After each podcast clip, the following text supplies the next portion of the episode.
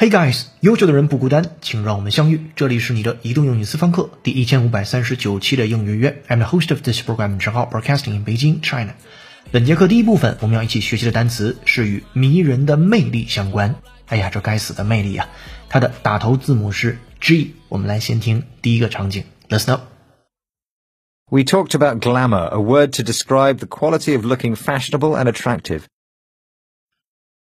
We talked about glamour, a word to describe the quality of looking fashionable and attractive.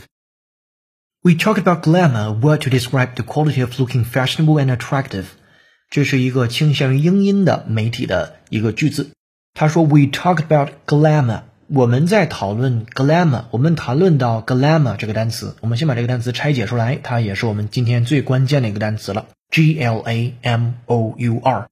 如果是英音就是 glamour。 如果是美音，就是 glamour，结尾有一个儿化音。无论是英音还是美音，它表示魅力、魔力或者是迷人的美。Glamour is the quality of being more attractive, exciting, or interesting than ordinary people or things。它可以形容人，也可以形容东西，指的是更加的 attractive, exciting, or interesting。直译过来就是魅力。那再回到刚才的第一个场景，当我们谈到 glamour 这个单词的时候，它后面进行了解释。A word to describe the quality of looking fashionable and attractive 是被形容看起来时尚或者是有吸引力的一个单词。哎，刚好也把 glamour 这个单词进行了一次解释。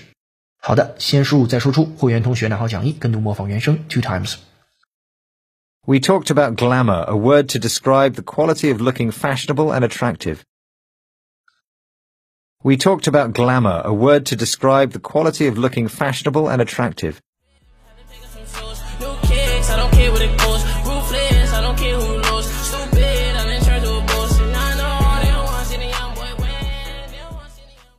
Alright，场景一结束，来进入场景二。Listen up, please. You portray human emotion without all the makeup and glamour. You have my respect. You portray human emotion without all the makeup and glamour. You have my respect. You portray human emotion without all the makeup and glamour. You have my respect. 好，这个是一个访谈的节目当中的一句话。 You portray 这个 portray 呢是描绘，它的拼写为 p o r t r a y，说你描绘 human emotion 人类的情绪、人类的情感，without all the makeup and glamour，你没有做丝毫的掩饰啊，或者是也没有去给这个人的情绪增加一些 glamour 啊，增加一些迷人的色彩。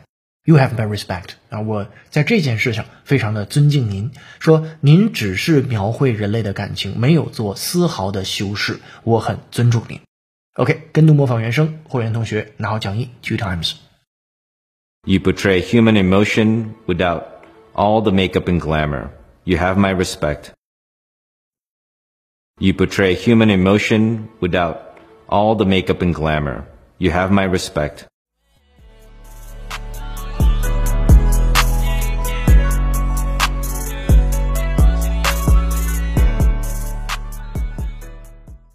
Alright，场景二结束，来听场景三。Attention please.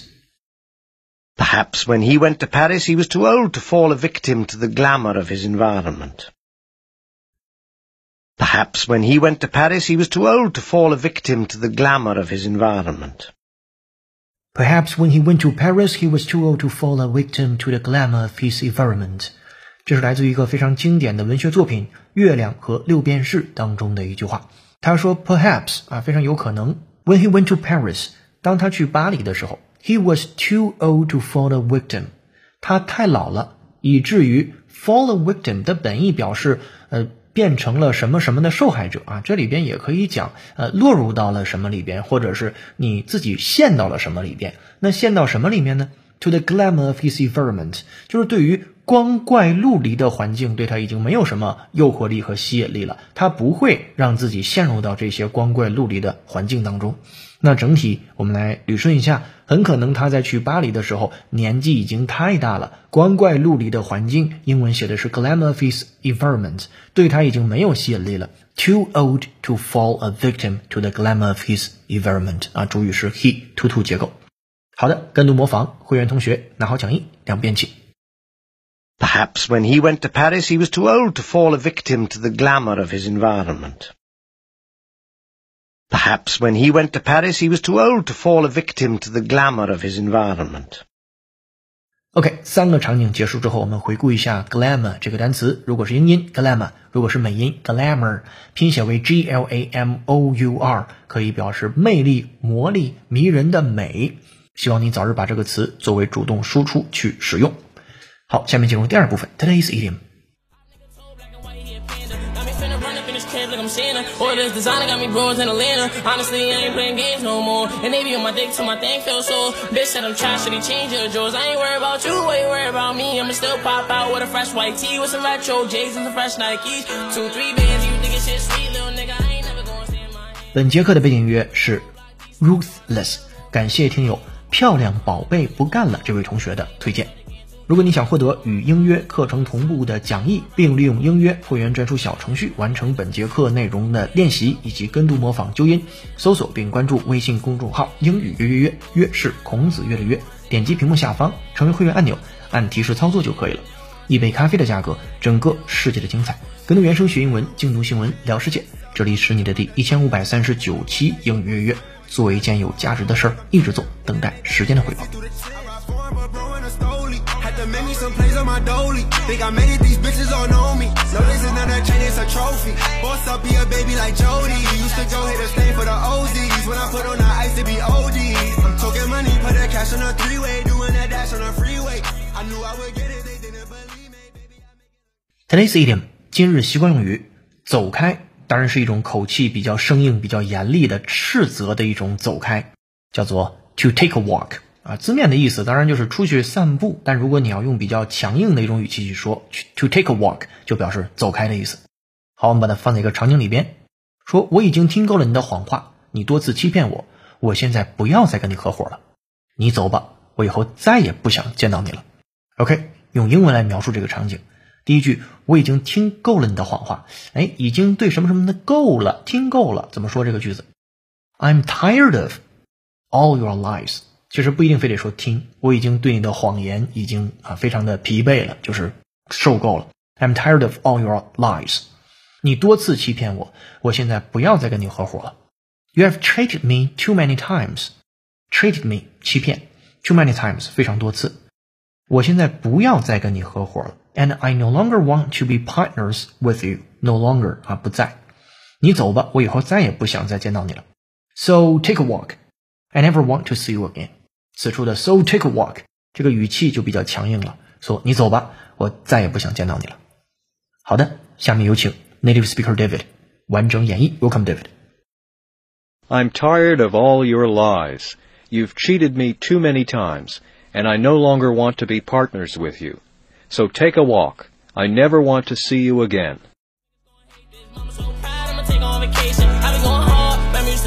Mama selling nicks right on the boulevard. Going downtown Alright, thank you, David. 如果你也想说的地道，推荐使用英约会员专属小程序完成上面这个段落的跟读模仿就业练习。下面进入最后一部分，解构长难句。这个句子来自于考研考试。But if robots are to reach the next stage of labor-saving utility, they will have to operate with less human supervision and be able to make at least a few decisions for themselves goals that pose a real challenge.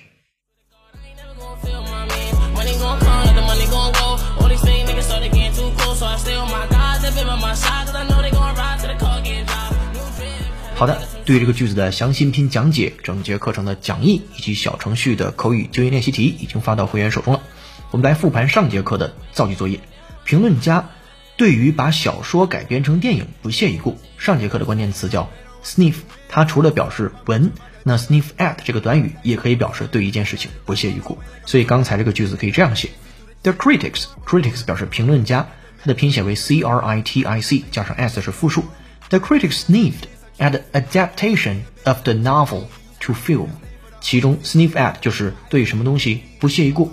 The adaptation 表示一种改编，它的动词是 adapt，也非常熟悉，a d a p t。那么 adaptation 的拼写是 a d a p。T A T I O N，novel to film，把小说变成电影。我们来再说一遍这个句子：The critics sniffed at the adaptation of the novel to film。 好，下面留本节课的造句作业。这部电影再现了二十世纪四十年代好莱坞的辉煌。欢迎你在评论区留下本节课作业答案，期待下次的幸运听众就是你。本节课在微信公众号“应约约”，你能够学习的英语原声视频是为什么女性的裤子口袋比男性的小呢？